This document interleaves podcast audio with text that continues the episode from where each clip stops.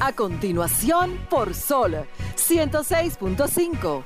Arquitectura radial. Diseño, urbanismo, ingeniería y todo lo referente a la construcción. Arquitectura radial. Con los arquitectos Luis Taveras y Gleinier Morel. Muy buenas tardes, sean todos bienvenidos una vez más a su programa Arquitectura Radial. Como cada domingo, Gleinier Morel, un servidor Luis Taveras y Franklin Tiburcio en los controles estarán con ustedes compartiendo todas las noticias concernientes al sector de la arquitectura, la ingeniería y la construcción. Señores, recuerden que pueden sintonizarnos a través de Sol FM 106.5 en el Cibao 92.1 para Barahona y el sur 106.7 en el este 94.7 Samaná 88.5 y Higüey 106.5. También, si están fuera del país, pueden eh, entrar a través de la página de Sol, solfm.com o descargar la aplicación en su App Store o Google Play, Sol FM. Miren, señores, esta semana salió, el Banco Central emitió una noticia donde nuevamente dice que en los primeros seis meses la, la economía creció un 13.3%. Según el índice mensual de actividad económica, el IMAE, que la economía se expandió 12.7% hacia el mes de junio. Y dentro de ahí hay varios sectores que son los que más han aportado en ese sentido. Y como siempre, y siempre lo vivimos recalcando aquí, la construcción está en primer lugar con un 42.2%. Las zonas francas un 31.7%, la manufactura local un 14.3%, el transporte y almacenamiento un 13.7%, la minería un 11.4%, bajó la minería, el comercio un 10.7%. Estos fueron los sectores de mayor crecimiento en estos primer, primeros seis meses del año 2021. Un aporte bastante significativo y como siempre la construcción en primer lugar. De esta manera inicia Arquitectura Radial. Estimula tus sentidos, enriquece tus conocimientos. Arquitectura Radial. Pasando de inmediato con la frase de apertura, porque hoy tenemos muchos temas interesantes, así que no se despeguen de su radio, de su teléfono o donde quiera que estén conectados. Los políticos y los arquitectos tienen la culpa de las monstruosidades que se levantan en muchas ciudades. Frank Gehry. Más los políticos. Cojan ahí. Más los políticos. Eh, no, no tanto. Ajá. Pero sí tienen culpa. Porque, mire por qué lo digo. Adelante. Los, los creadores de los espacios para mejorar la calidad de vida de la gente son los arquitectos. Ok.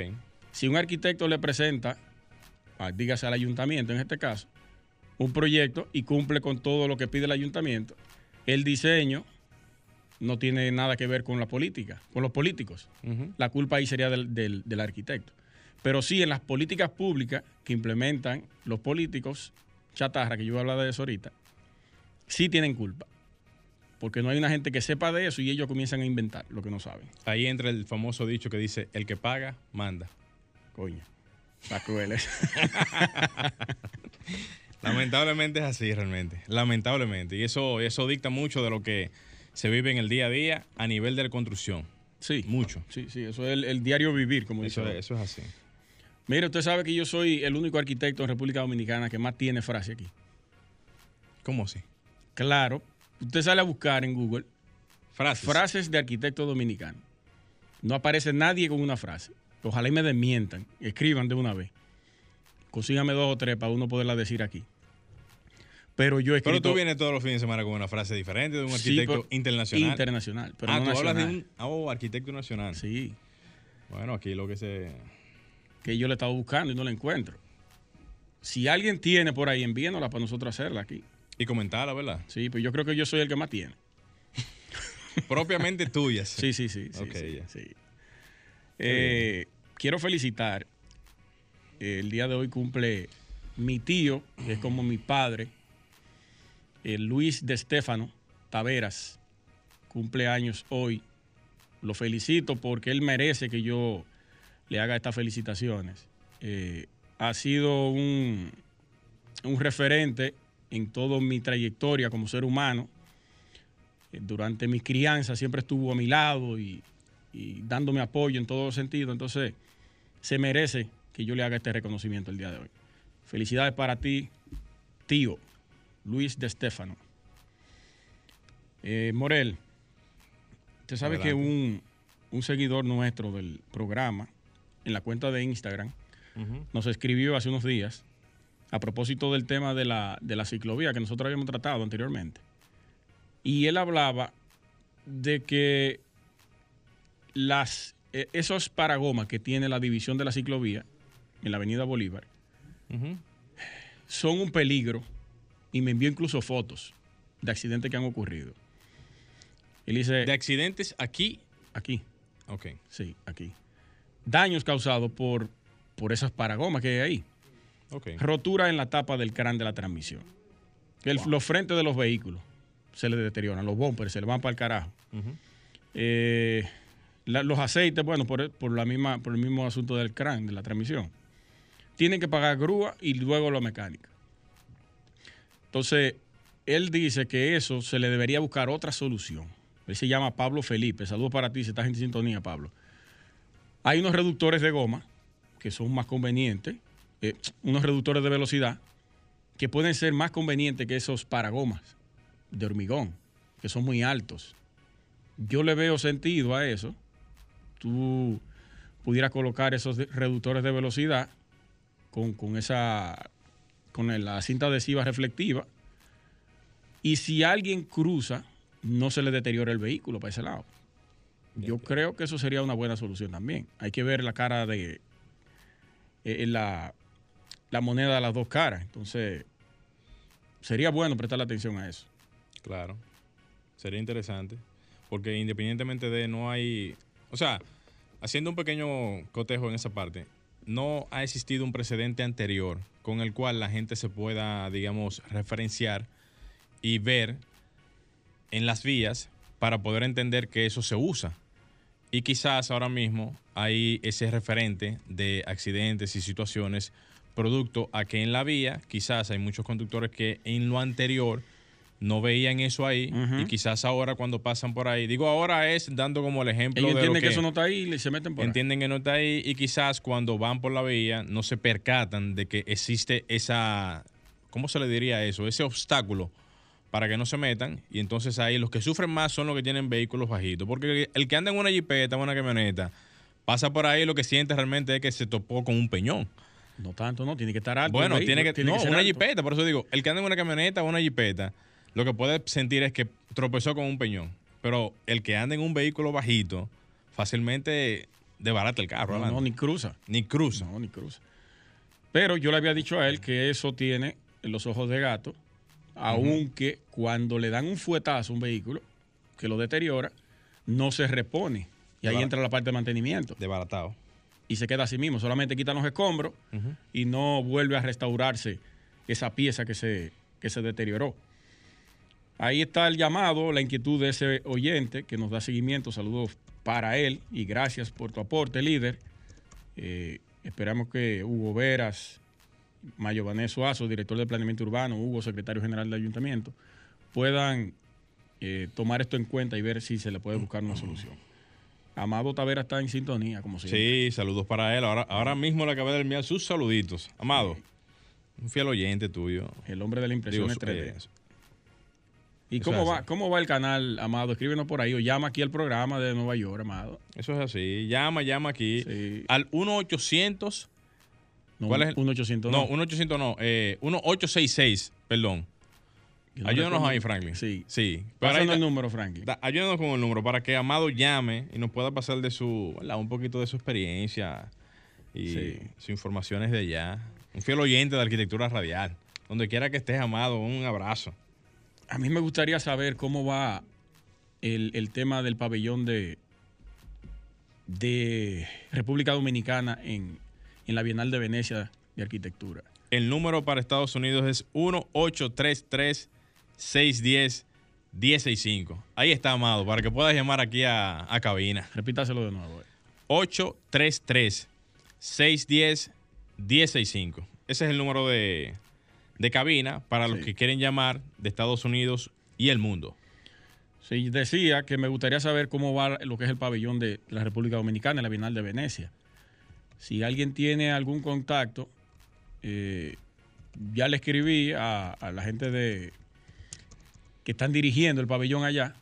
Me, me dijeron que tenía que escribirle a Lidia León, que es la encargada y la curadora de, esta, de este evento, desde aquí la organizadora, la principal, pero no he podido tener eh, contacto con ella y nos gustaría conocer cuáles han sido los avances, qué eventos han tenido allá y qué valoración han recibido de parte de los organizadores de la Bienal de Venecia en, en- bueno, valga, en Venecia, Claro. de es. arquitectura.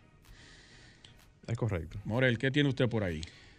Eh, tenemos algunos temas, algunas informaciones, pero entendemos que podríamos hacer una pequeña pausita ahora mismo y, y luego entonces venir con las informaciones. Pero antes de, Franklin, antes de, eh, para aprovechar el momento y Él no se va. no.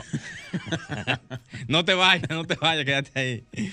Franklin, ponme de, ponme de fondo, por, por favor, ahí, si lo tienes en queue ahí, el cumpleaños feliz, por favor, si es tan amable. Mi hija.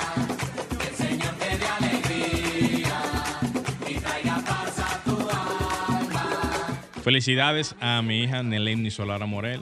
Eh, sé que estás hoy en día de, de cumpleaños. Cuando digo así es porque eh, uno felicita los días con los niños casi todos los días porque es una bendición del, de, de Papá Dios realmente entregarle a uno un niño que, que venga realmente con toda la bendición del mundo.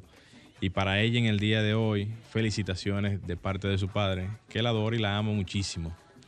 De igual manera, unas felicitaciones para ella, un abrazo fuerte. Franklin, ahora sí, vámonos al cambio.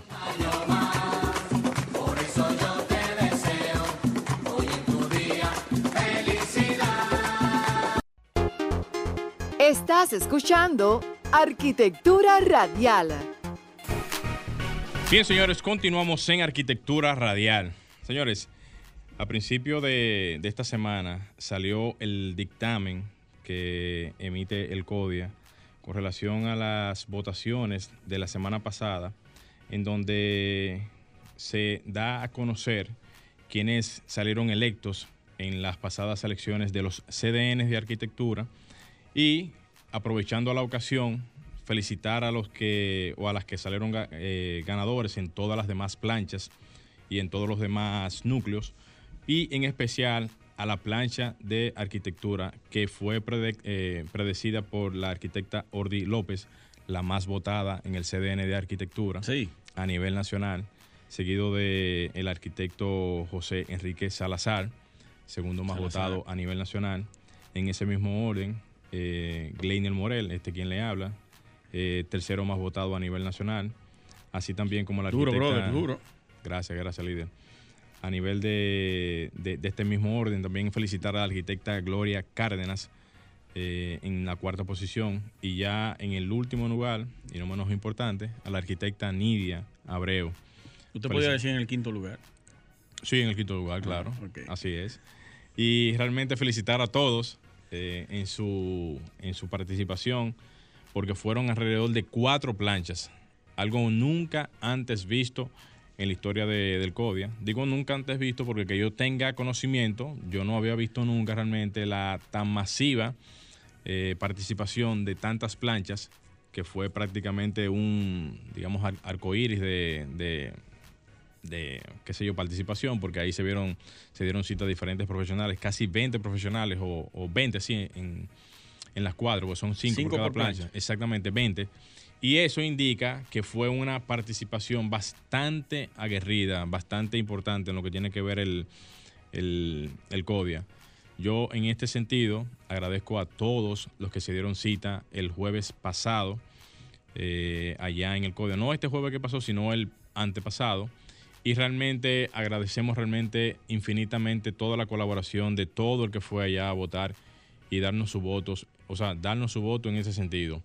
Nosotros tenemos el compromiso y tenemos la intención de poder representar verdaderamente algunos de los intereses que tienen que ver con los colegiados, no de manera, como dice uno, populista, en el sentido de querer mencionar algo como para complacer realmente el oído de los que nos escuchan. No, no así, sino que ahora mismo queremos, o sea, queremos llevar algo diferente, con miras a que las personas realmente puedan sentirse identificadas y que puedan exigirle a cada una de las personas que están ahí el rol que les compete. En ese sentido, yo me siento totalmente eh, abierto a escuchar cualquier tipo de crítica, de, de, opinión, cualquier tipo de recomendación de cualquier persona que se pueda acercar a uno, y lo digo realmente con toda categoría, o sea, ca categorizando realmente el compromiso. Y, ¿por qué no, señores? Todo el que va realmente a ocupar una posición en los núcleos de cada profesión se debe justamente al colegiado en cada área, porque lamentablemente todavía el CODIA sigue siendo un, un, gremio para todos, no está todavía dividido, y eso hace que cada participación de cada núcleo se debe exclusivamente a cada profesional. No indica, ob, obviamente no, eso no indica de que un profesional de otra carrera no pueda acercarse a ti a solicitarte algún tipo de servicio o ayuda o canalización de algo, pero realmente tenemos que hacer esfuerzos todos para hacer que el, el gremio o cada núcleo en particular pueda ser ejercido o pueda ser eh, trabajado para que cada quien se sienta verdaderamente representado. En ese orden, yo mismo he anunciado en otras ocasiones que hemos querido llevar desde hace muchísimo tiempo atrás un proyecto que, si Dios lo permite, con la ayuda también de toda la directiva que se va a poner ahora después del 6 de agosto de esta, de esta semana, un proyecto que a todas luces podría ser una especie de innovación en lo que tiene que ver el código en materia de eh, digitalización, eh, que tiene que ver eh, justamente con la aplicación que hemos estado mencionando desde hace muchísimo tiempo y que podría representar uno de los cambios más significativos que pudiera tener el gremio. No digo que sea la mejor de las soluciones, pero puede ser una de las que posiblemente pueda hacer cambios estructurales en todo lo que tiene que ver el andar cotidiano del colegiado y que le pueda dar, que es lo más importante para mí, una participación directa en todas las construcciones que se hacen hoy en día a nivel nacional, en donde lamentablemente el colegiado tiene una participación muy mínima y eso lo indican las estadísticas que hablan de que más del 60% de las construcciones son manejadas por la parte informal, mientras que el profesional que se documenta o que, o que se forma más bien desde las universidades a trabajar este tipo de área no tiene la real participación. Para cualquier información de este tipo pueden entrar al, al, canal de YouTube mío personal, en donde hay un video colgado que dice justamente y habla de la propuesta que tiene que ver con este, con este proyecto para que puedan edificarse un poquito más en ese sentido. Y aprovechar también el escenario y decirles que ya el próximo jueves que viene, el jueves 6 de agosto, son las votaciones presidenciales nacionales para lo que es la Junta Directiva Nacional del CODIA. Hasta el momento ahí tenemos, eh, me parece, solamente dos planchas. Una plancha que ya fue conformada por un grupo de profesionales, no recuerdo todos los nombres de ellos, y la otra plancha en donde eh, sí la recuerdo porque ahí está el agrimensor Víctor Torres, Ordi López, eh, también Francis Carrasco y otros profesionales que están conformando la plancha número 2, que va a ser la plancha que de por sí nosotros mismos estamos apoyando para lo que tiene que ver el, el eh, ¿cómo se llamaría esto? Eh, la presidencia la, o la directiva nacional de lo que es el CODIA. La, en la plancha número uno no está Baloy, ¿cómo se llama? No, no, no, no está Baloy. No. Baloy no pudo pasar realmente. Ok. Dentro de lo que eran las aspiraciones de, de él como, como agrimensor, obviamente. Eh, sí pudo pasar Dolores Núñez, que... Lo tuvimos aquí. Sí, okay. sí, Dolores Núñez. Y hasta el momento entiendo que no van a haber más planchas, solamente van a haber dos planchas que van a competir eh, para la presidencia nacional de, del CODIA o la directiva nacional del CODIA. ¿Y estas dos planchas pertenecen a dos partidos? Sí, claro que sí. Hay una, hay una que la representa el PRM y otra que representa realmente la fuerza de la fuerza del pueblo. La fuerza del pueblo es Víctor. Sí, okay. así es. Entonces todos tenemos que volver a votar ahora el jueves. Exactamente, todos tenemos que votar completamente porque hay una cultura de no información realmente en ese sentido, porque la gente se confunde mucho y piensa que las únicas votaciones que se hacen son o las del núcleo de arquitectura digo, de arquitectura, de los núcleos de arquitectura, ingeniería y todos los demás núcleos, o mucha gente piensa que solamente son las eh, votaciones que se hacen eh, a nivel nacional con relación a la junta directiva. Y realmente, realmente, no es así porque hasta el momento, eh, eh, ¿cómo, le- cómo les digo? Hasta el momento realmente se dividen, o sea, se dividen en dos. Primero las de los núcleos de cada, profesión y luego entonces las que se hacen a nivel nacional para elegir las, directivas o los, directivos que van a dirigir eh, todo lo que es eh, el CODIA a nivel nacional.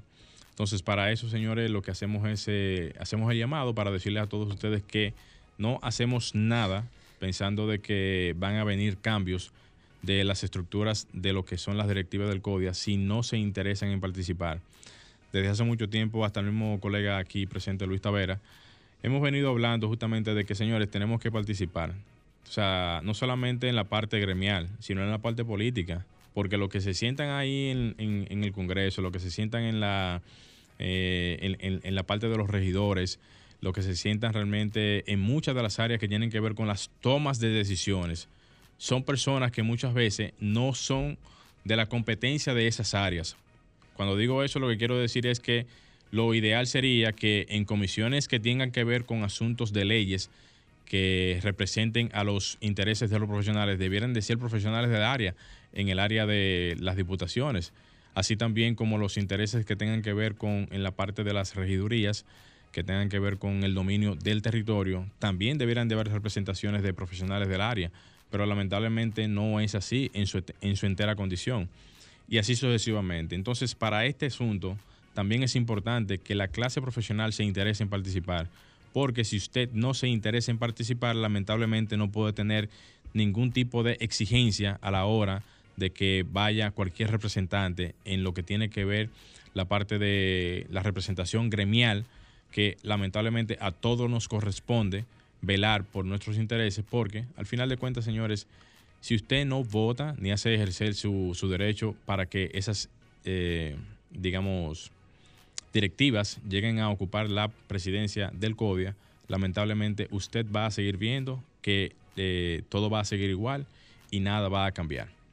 Señores, vamos a hacer un pequeño cambio y retornamos con Arquitectura Radial.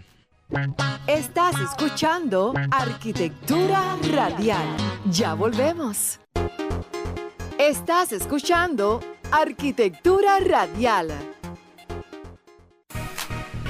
Vamos en Arquitectura Radial. Recuerden que pueden escribirnos a nuestro WhatsApp arquitectónico al 829-630-8811.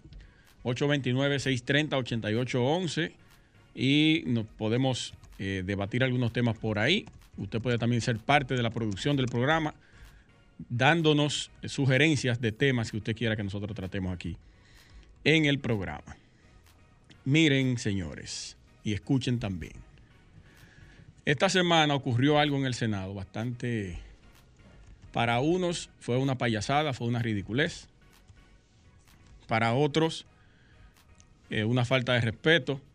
Para mí fue una falta de respeto a la sociedad y a la gente que, que ejerce el voto para poner o colocar a un representante de, una, de un territorio a- en el Senado. Y me refiero a la entrega de reconocimientos que hizo el senador eh, de la provincia de Elías Piña, creo que es, sí. Eh, ¿Cómo que se llama? Lo recuerdo vagamente, pero no. Iván Lorenzo.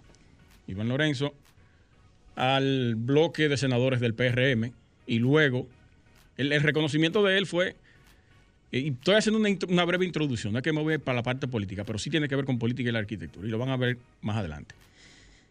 Un reconocimiento a los, al bloque de, senadores de, del PRM por haber sido el partido que más endeudado en tan poco tiempo. Y luego al día siguiente, el, el senador eh, Victoria Yep entregó unos reconocimientos a- por los casos de corrupción que, están, que estamos viendo ahora, que están en, en la Procuraduría y en, en sometimientos. Entonces, asimismo han ocurrido otros, otros espectáculos, tanto en la Cámara de Diputados y en el propio Senado lo que ocurrió ahora.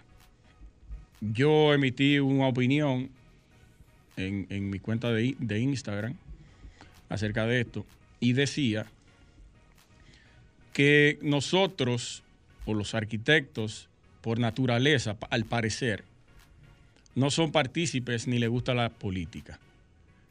Pero yo quiero que ustedes entiendan algo y escúchenlo con detenimiento y analícenlo. No hay arquitectura sin política y no hay política sin arquitectura. Eso ustedes tienen que llevarlo en mente todo el tiempo. No es verdad que usted va a poder ejercer su carrera, su profesión o elaborar ningún proyecto o materializarlo sin el apoyo político. ¿Por qué político? Porque la política, las políticas públicas son las que rigen, los territorios. De acuerdo a ellas es que nosotros podemos trabajar y hacer las cosas. Entonces, ahora voy a la parte de lo que se ha aprobado en esta semana, que ha venido discutiéndose ya hace un tiempo. Y es la parte de el aumento de los precios de vivienda de bajo costo, que aumentó a un millón de 3.5 millones a 4.5, y también la aprobación del Ministerio de Vivienda, Hábitat y Edificaciones, el MIBET.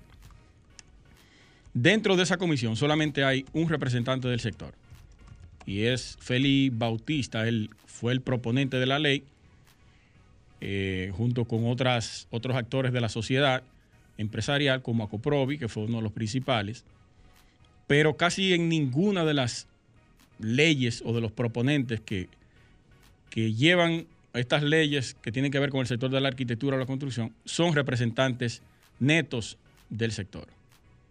Son políticos que no tienen ningún manejo, ningún dominio, ningún conocimiento acerca de lo que está ocurriendo con ese sector, elaboran proyectos y propuestas y son sometidas y muchas de ellas aprobadas. Eso depende, depende de quién la proponga. Tiene mucho que ver también. Pero la elaboración de las leyes que nosotros utilizamos fuera de ahí son propuestas por gente que no sabe de, de eso que es el sector de la, de la arquitectura, la ingeniería y la construcción. Entonces yo quiero invitar, vengo invitando hace mucho tiempo, como bien dijo Morel, y lo hemos venido haciendo, y desde antes en el programa, a que debemos participar en política, directamente en política. En los gremios también, porque se pueden ejercer algunas transformaciones. No quiero tocar esa parte ahora hasta que pasen las elecciones, pero también tengo mis, mi- mis posiciones respecto a eso y al CODIA. Ustedes la saben. Participar en todos los estamentos que tengan que ver con la dirección de dirección y manejo de lo que tiene que ver el sector. Tienen que hacerlo, señores.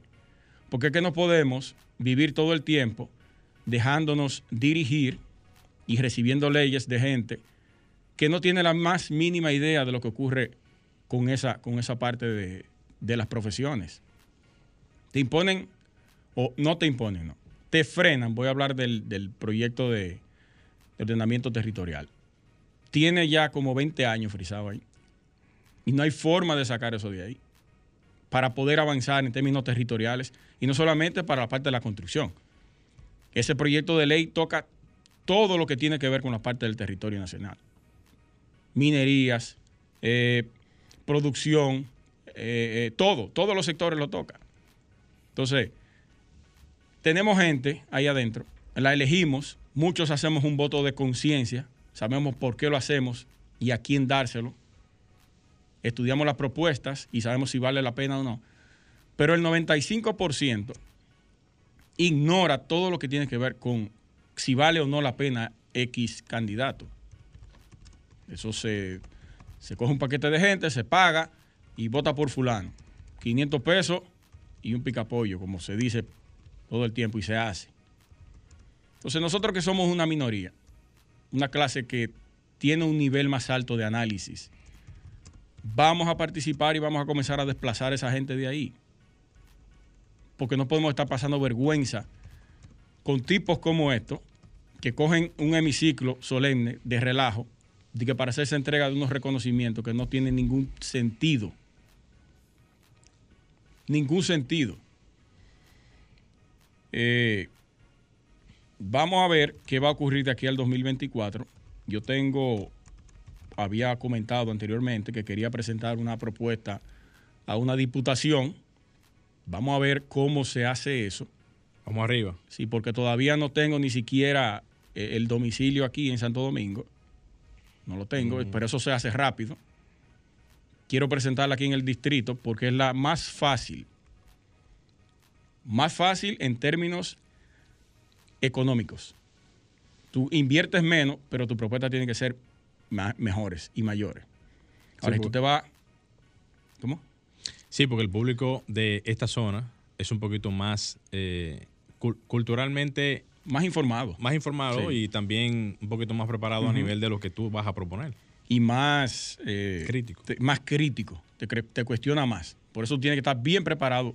Claro, inviertes menos, ah, pero tienes que tener una mayor preparación y mayor- mejor propuestas. Que si te va a la 2 o a la 3, ni se diga. Tú tienes que tener para una diputación 50 millones de pesos en esos territorios. Es una realidad real, como dicen. Entonces, vamos a ver qué pasa de aquí al 2024. Yo tengo esa aspiración. Vamos a ver con quién podemos concretar esto, quién nos puede ayudar a elaborar ese proyecto, porque eso es mucho trabajo. Y ser, y ser un representante directo del sector construcción en el Senado, en la Cámara de Diputados. Mis propuestas van a ser dirigidas solamente al sector de la, de la arquitectura, la ingeniería y la construcción. Y eso se traduce en más empleos, que lo vemos como, como lo mencionamos a principio del programa. La construcción es el número uno que aporta en términos de ingresos al país. Todo eso se traduce, esas leyes que uno pueda generar ahí adentro, resoluciones o propuestas, lo que sea, se traducen en más empleo, más economía, más dinamización. Entonces vamos a ver qué ocurre de aquí al 2024. Eh, yo creo que podemos hacer un cambio, Franklin, rápidamente y regresamos. Señores, no se muevan. Estás escuchando Arquitectura Radial. Ya volvemos. Estimula tus sentidos, enriquece tus conocimientos. Arquitectura Radial. Bien, señores, continuamos en Arquitectura Radial. Señores, para todos los que están en sintonía en este momento, nos pueden buscar en las redes sociales como Arquitectura Radial en cada una de ellas, tanto en Instagram como Facebook, Facebook y Twitter. Así que nos pueden buscar ahí y a propósito de eso, siempre estamos en línea todos los fines de semana en cada una de esas plataformas porque eh, siempre se ha hecho eso a través de todo el tiempo que tenemos aquí en el programa. Así que si nos quieren ver en vivo, lo pueden hacer eh, visitando esas plataformas digitales, así también como la página oficial de Sol, Sol 106.5 FM, o descargar su App Store, o sea, descargarla en el App Store o en, en- Google Play. en Google Play, la aplicación de Sol. Después Ahí- más adelante vamos a hacer una aplicación para arquitectura radial. ¿Por qué no? Claro que sí. Ya, ya es, ya es tiempo realmente. Señores, miren, eh, hay varias noticias, va- varias informaciones que obviamente por el tiempo no vamos a poder tocar, pero por lo menos, puntualmente hablando, yo quisiera hablar justamente hoy de lo que es la puesta en circulación del proyecto, que para mí es el más importante en prácticamente los últimos 10 años, que es el Metro de Santo Domingo. La OPRED en esta semana anunció el inicio de los trabajos de extensión correspondiente a la línea 2 del Metro de Santo Domingo desde la estación María Montés hasta el municipio de Los Alcarrizos, con un costo más o menos aproximado, arrancando con 500 millones de Dólares. dólares. Señores, el proyecto del Metro de Santo Domingo fue propuesto, oigan esto, fue propuesto en su momento por el expresidente brasileño Lula da Silva al entonces presidente en ese momento, eh, Hipólito Mejía. Pero en ese, en ese entonces, él mismo rechazó la propuesta, pero en el año 2005, durante el mandato del presidente Leonel Fernández, y con una inversión de más de 700 millones de dólares en ese momento, se iniciaron los trabajos de reconstrucción de la primera línea eh, del metro o ferrocarril urbano subterráneo de Santo Domingo, lo que indica que fue realmente en ese momento un verdadero reto, ya que una obra de esa naturaleza en ese momento tuvo verdaderamente muchos rechazos. Rechazos en el sentido Sí, de sí, que sí. había mucha oposición de lo que era la opinión pública con relación a lo que era el metro en ese momento. ¿Que ¿Para qué un metro? que para qué un metro, que qué va a ser un metro, que hay muchísimos proyectos que en, do- en donde se necesitan de infraestructura más importante en ese momento. Pero hay que reconocer que en ese momento, aunque fue un asunto, digamos, casi dictatorial, en el sentido de que se impuso realmente hacer ese proyecto por encima realmente de lo que era la opinión pública, porque no se tenía en ese momento la visualización a futuro de lo que iba a ser la resultante El de ese proyecto. que se iba a generar el positivo. impacto positivo que iba a tener realmente el metro. Una muestra de eso es de que hoy en día hay- ha habido una, bueno, si se puede decir así, una continuidad, a pesar de que eso fue iniciado en el 2005 y hasta la fecha ha habido una continuidad por parte de los gobiernos y ahora esta noticia indica realmente de que es uno de los proyectos más importantes a nivel de infraestructuras viales que ha existido en, en- en- correcto. en los últimos, vamos a decir, 15 o, o 10 años. Y a modo, digamos, de- de- de- de información, el primer recorrido oficial, señores, en, en lo que tiene que ver el, el metro, fue justamente en febrero del 2008. O sea, estamos hablando de que desde 2000 del 2008 hasta la fecha han pasado casi 12 años o, o 13, 13 años, años. 13 años, lo que indica de que, bueno, ese proyecto se inició en el 2005. Del 2005 al 2021 son 16 años. O sea que el proyecto tiene ya prácticamente desde su inicio hasta ahora 16 años desde, desde el primer palazo, por decirlo de alguna manera.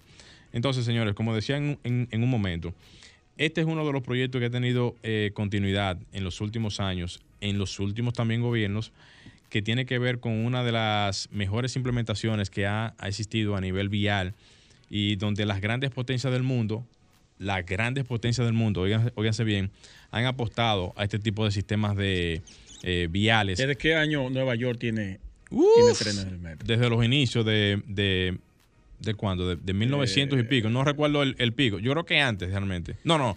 Ellos comenzaron mi- con los ferroviarios. Con los ferroviarios, de- de Vanderbilt, en los 1800. Los ferroviarios son más viejos todavía. Sí, sí. Ahora, las líneas de- Urbanas. urbanas son un poquito más recientes, o sea, deben de tener más de 100 años en, en Estados Unidos, obviamente, pero son un poquito más recientes porque las líneas fe- ferroviarias fueron utilizadas en, en principio para la, la tenemos- par- la parte militar, tengo entendido, en, en su momento. Tenemos las herramientas que íbamos a buscar. Claro, a- adelante con Google ahí.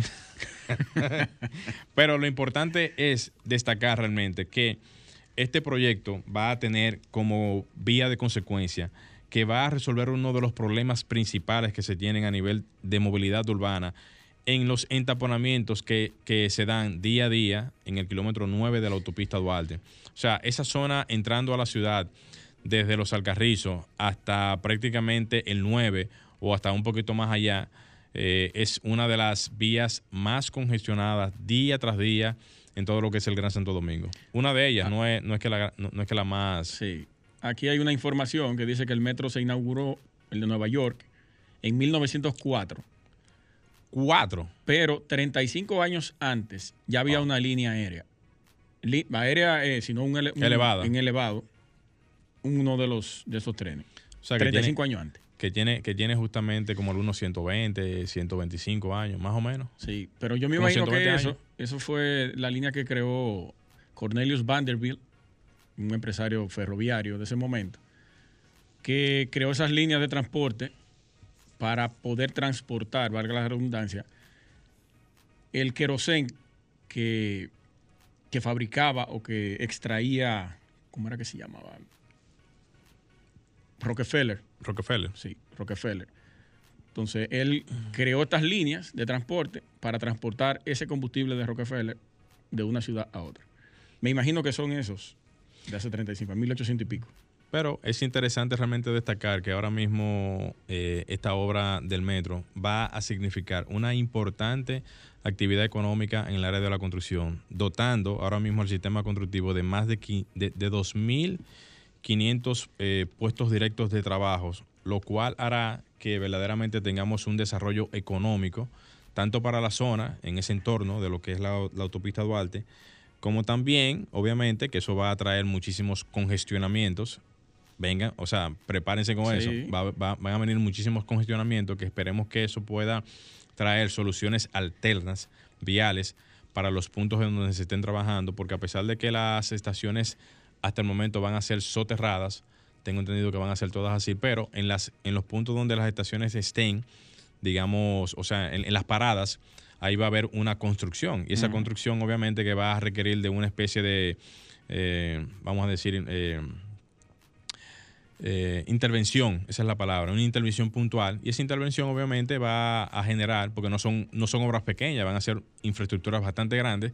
Y aparte de eso también la terminal final, que va a ser la que va a estar ubicada justamente en las, inmediaciones de, los Alcarrizos, que va a ser una super terminal, porque recuerden ustedes que el proyecto del metro es un proyecto a nivel nacional y luego hay, vamos a decir a futuro, una intervención, o no una intervención, sino un proyecto que va a partir desde justamente los Alcarrizos Una continuidad. hacia Santiago, que va a venir por tramos, que va a venir luego entonces hacia eh, Villa Altagracia, luego entonces va a comprender Bonao, luego La Vega y así sucesivamente hasta llegar a Santiago, punto final que luego va a ser, digamos, de, de utilización para lo que son también las... eh, um, transporte también de, de carga. O sea, hay, una, hay una intención de que luego entonces se pueda utilizar el metro como también vía de cargas para lo que son las... eh, La- una de las intenciones principales de sí. ese Sa- Santo Domingo, Santiago. Es la parte de carga. La parte, parte la, de la carga. parte de carga, que es, digamos, la que puede hacer, o, o sea, cuando digo que puede hacer es que se motiva más rápido esa, ese proyecto es porque estamos hablando que eso es lo que va a incrementar más el, el tema de la productividad interna y por consiguiente va a traer una solución bastante viable a nivel económico a lo que tiene que ver el, el costo per se de cualquier tipo de, de- de material, ya sea comestible, ya sea eh, de paquetes, ya, de, de lo que sea, a lo que es la productividad interna de, eh, del país y por consiguiente de la población en sí. Yo, Sí, sí, eso. Ujú. Un proyecto que yo lo aplaudo, claro que sí. Yo incluso vi en una de las oficinas de la gente que hace los estudios del suelo, Ateco, para el momento, ya no creo que esté participando en esta. Teco fue una de las empresas que más participó realmente Sí. en casi todas las líneas del Sí. metro, hasta, hasta, hasta la última. Tengo mi, un primo que trabaja, era encargado del laboratorio de estudio de suelo de ahí, José Taveras, saludo para él. Y yo vi en propuesta eh, todas las líneas del metro aquí en Santo Domingo, en la ciudad, en el distrito. O sea, los diseños de las vías. Los diseños. Sí, el diseño de las vías de- del Metro de Santo Domingo, señores, está propuesto de hace muchísimos años. Hay ya un, ¿Y un esquema completo, complejo, de todas las líneas propuestas a- aquí en Santo Domingo y las que se van a extender tanto para la zona del Cibao como para la zona del este. Sí, ya está hecho todo eso. Sí, ya está todo planteado. ¿Y qué era lo que estaba proponiendo Lula? ¿Financiar el, el metro para ese momento? No, yo entiendo, según la información que puedo recoger, que la intención en ese momento fue la de proponer un sistema ferroviario. Recuerda que en España hay un sistema ferroviario conocido de hace muchísimos años, Sí, sí. Es En uno de los Europa es uno de los, de los principales. de los principales. También en Sudamérica también hay muchos países como Chile, eh, también me parece que también, eh, ¿cómo se llama? Argentina. Hay muchos países en, en- en Sudamérica que tienen ese, ese sistema Sí, ferroviario. sí, Y- hace muchos años ya. hace muchos años y me imagino que en ese momento era con la intención, digamos, de proponerle que fueran ellos los primeros que desarrollaran las líneas del metro aquí en República Dominicana, porque era quien desarrolló la línea del metro con asesores, eh, la ingeniería y toda la capacitación fue eh, de que México, fue España. O sea, todos los técnicos españoles Sí. fueron los que se insertaron aquí y digamos que capacitaron, porque ahora mismo las líneas del metro que se hacen aquí en República Dominicana son directamente de pro- profesionales dominicanos, pero en su momento, eh, aunque existe la capacitación y todavía existe también el soporte técnico de los españoles, eh, todavía se sigue construyendo bajo el dominio de, los- de los dominicanos, en sentido de construcción. Muy bien. Yo quiero. Ya no vamos, Franklin. ¿Cómo así, Frank? Pero- Yo quería cerrar con una noticia. Bueno, no la voy a poder desarrollar entonces. Una noticia, adelante, no colega. noticia, sino una información. Pero lo voy a dejar para el domingo que viene. Voy a dar una pincelada rápidamente. Adelante. Tiene que ver con lo- los avances de la arquitectura en términos tecnológicos. La parte del metaverso. No sé si ustedes han escuchado sobre eso. Metaverso. ¿Con qué se come eso? es el universo de datos Ah, claro. donde tú puedas trabajar en realidad virtual todos los proyectos. Ahora mismo los aeropuertos se están manejando así, ¿eh? Sí, sí. los que grandes todo, diseños de aeropuertos. No, no, cuando digo los aeropuertos me refiero es a, ese gran- a esa gran masa de, de, de, de área que se tiene que trabajar justamente es con información de ese tipo. Pero es todo. Ahora incluso son dos temas en uno que voy a abordar el próximo domingo. Tiene que ver con Los gemelos digitales para las ciudades, eso es, es un proyecto brillante. Y hay otro que es, eh, se llama, a ver, que lo No tengo- debería de ser los gemelos digitales. de- debiera- digo yo el término, pensando yo en el término. No debería de ser los gemelos digitales. ¿Y cómo? Bueno, deberían de ser los gemelos, eh, vamos a decir, combinados. Porque, No. oh, pero no están haciendo una, una similitud de la ciudad en, en- en- en el tema digital. Pero un gemelo digital. Ah, un gemelo. Sí. Tú dijiste los gemelos. Gemelos digitales. Ah, los gemelos digitales. Sí, lo que pasa es que son, Varios. son varias Ok, ya. ciudades y varias cosas, son gemelos digitales. Está bien. Pero el, el gemelo en digital de eso es Spaceform, que junto a Villarque Ingles Group y otra firma de arquitectura, un estudio, ellos crearon una plataforma de trabajo virtual en, eh, en 3D. Ahí van a poder agrupar cientos de profesionales en diferentes puntos del planeta, no tienen que reunirse y van trabajando de manera virtual cualquier tipo de proyecto. Lo que no pueden hacer vía Zoom, entonces ellos crearon esta plataforma de trabajo virtual para poder avanzar desde los puntos donde se encuentren a nivel mundial. Y eso, señores, es un avance significativo para la arquitectura. Nosotros aquí estamos en AutoCAD todavía y esta gente ya está modelando de, de manera. de ¿Usted manera tiene algún problema? ¿Usted tiene algún problema con AutoCAD? No, pues yo manejo- yo uso AutoCAD, ¿eh? AutoCAD es la madre de todos los Yo uso programas. AutoCAD. AutoCAD es la madre de todos los programas. Que yo recuerdo que Pero el próximo domingo lo voy a abordar mejor. Sí, ¿Eh? pero un, un pequeño dato, señores. AutoCAD realmente en principio fue diseñado como casi todos los programas para la NASA, fue que no era AutoCAD en sí. O sea, hubo un, pro- un programa que se diseñó porque como se manejaban tantas tarjetas electrónicas en ese momento que eran totalmente complejas para la época, se tenía que crear un programa, se creó un programa justamente para diseñar todas esas, esas tarjetas electrónicas que fue basado justamente bajo tecnología, o sea, ba- bajo programas de, de computadora. De ese, de ese formato que nace AutoCAD. AutoCAD no fue diseñado en principio para la parte arquitectónica.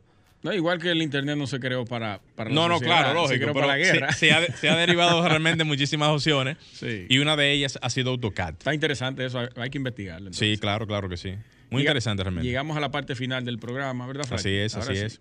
Ahora sí. Ahora sí, porque Francis que, que se quería llevar un par de minutos. Sí, señores, muchas gracias por acompañarnos a esta hora del domingo. Gleinier Morer, un servidor, Luis Taveras y Franklin Tiburcio en los controles se escuchan nuevamente el próximo domingo con ustedes. Hasta la próxima.